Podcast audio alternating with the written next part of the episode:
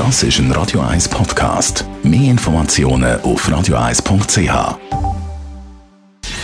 Gesundheit und Wissenschaft auf Radio 1. Unterstützt vom Kopfwehzentrum Irlande Zürich. www.kopfwww.ch Wer verzögert auf eine Frage antwortet, dem wird weniger geglaubt. Das sagt zumindest eine Studie aus Frankreich, die im Journal of Personality and Social Psychology veröffentlicht worden ist. Für diese Studie haben die Forscher Experimente mit mehr als 7'500 Leuten aus den USA, Großbritannien und Frankreich durchgeführt.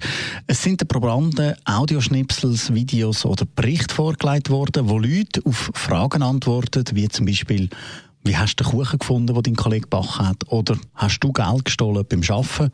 Und andere natürlich.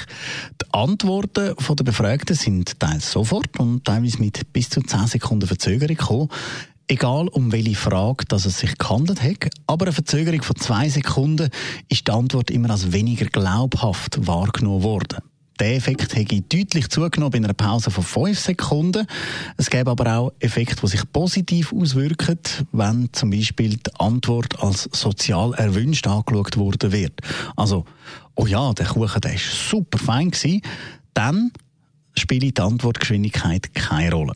Das könnte zu Problemen führen bei Gerichtsverhandlungen oder auch am Arbeitsplatz, sagen die Forscher, und plädieren darum dazu, dass man dort immer wieder darauf hinweist, dass die Bedenkzeit vom Antwortenden nicht gewertet werden soll. Die Aussage führt zu positiver Veränderung in der Wahrnehmung vom Wahrheitsgehalt der Antwort.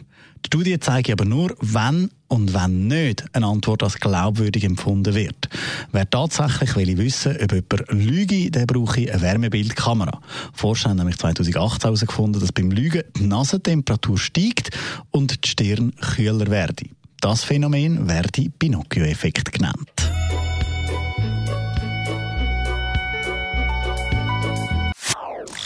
Das ist ein Radio 1 Podcast. Mehr Informationen auf radio1.ch.